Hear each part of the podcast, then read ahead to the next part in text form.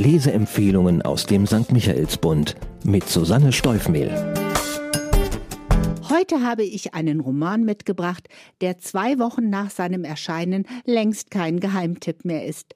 Eine Frage der Chemie von Bonnie Garmes wird derzeit mit Lobeshymnen überschüttet und von vielen schon als Liebling des Jahres gefeiert, obwohl doch erst April ist.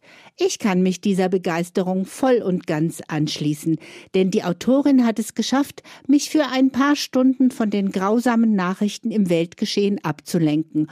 Und manchmal braucht ein Buch nicht mehr als ein konsequent und einfühlsam entwickeltes Thema. Bei Garmes ist es die Rolle der Frau in der Wissenschaft oder vielmehr die Rolle, die die Gesellschaft in den 1960er Jahren für Frauen vorgesehen hatte. Frei nach dem Motto, eine sexy Frau und eine liebevolle Mutter ist alles, was sich jeder Mann nach Feierabend wünscht. Und damit ist Elizabeth Zott, begabte und ambitionierte Chemikerin, ganz und gar nicht einverstanden. Sie beharrt auf ihrem Platz in der Forschung und muss auf bittere Weise erfahren, wie schwierig dieser Weg ist. Eine Emanzipationsgeschichte also? Ja, und noch viel mehr. Eine Hommage an die Frauen, die uns allen Widerständen zum Trotz den Weg in die Gleichberechtigung geebnet haben. Die Handlung Elizabeth Zott ist Anfang der 1960er Jahre Chemikerin in einem kalifornischen Institut und forscht auf dem Gebiet der Abiogenese, will also herausfinden, ob aus toter Materie Leben entstehen kann.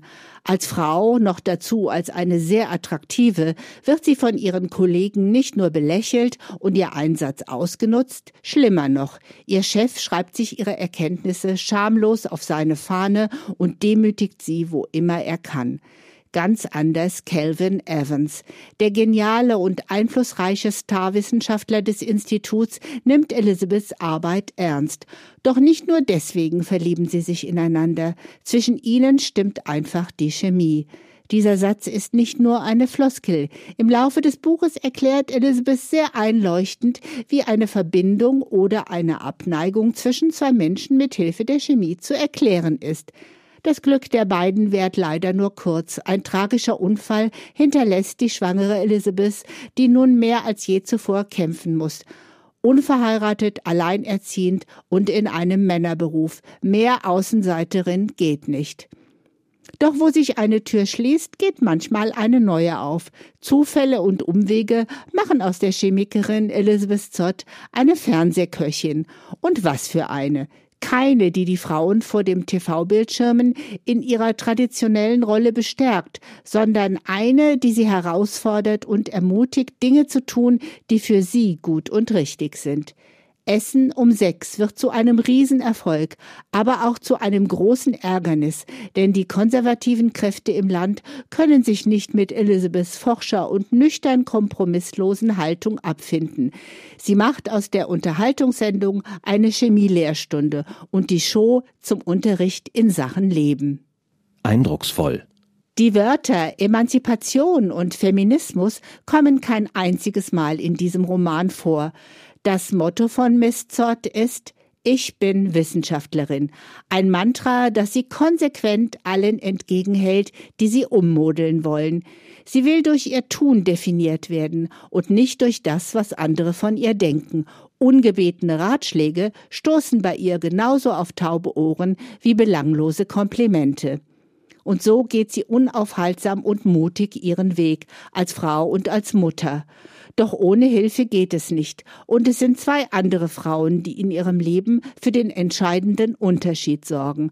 Da ist zunächst Harriet Sloan, ihre ältere Nachbarin und rettender Engel, als sie mit der neugeborenen Tochter und der Arbeit von zu Hause aus völlig überfordert ist.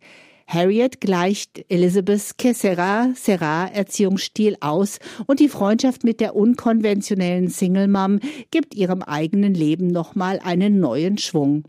Und da ist Miss Frask. Sekretärin am Institut und zunächst Elizabeths Erzfeindin. Doch diese missgünstige und hinterhältige Frau macht im Buch den größten Wandel durch und bestätigt meine Überzeugung, dass Frauen am besten weiterkommen, wenn sie zusammenhalten und sich gegenseitig unterstützen.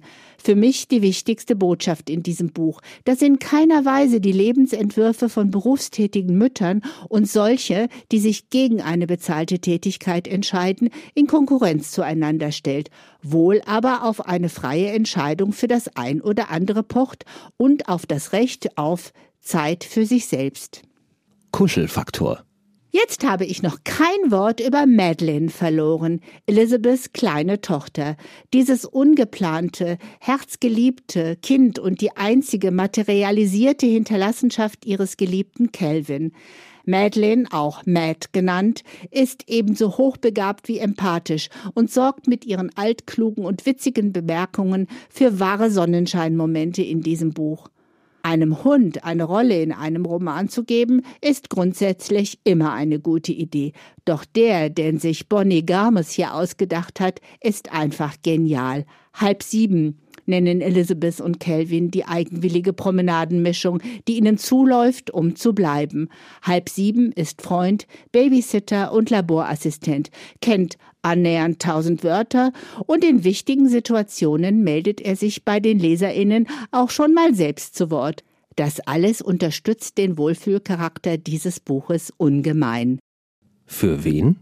Eine Frage der Chemie ist einer dieser Romane, die wahrscheinlich eher von Frauen gelesen werden, die aber auch Männern sehr gut tun würden. Das Interesse an Romanen vor dem zeitgeschichtlichen Hintergrund des 20. Jahrhunderts ist anhaltend groß.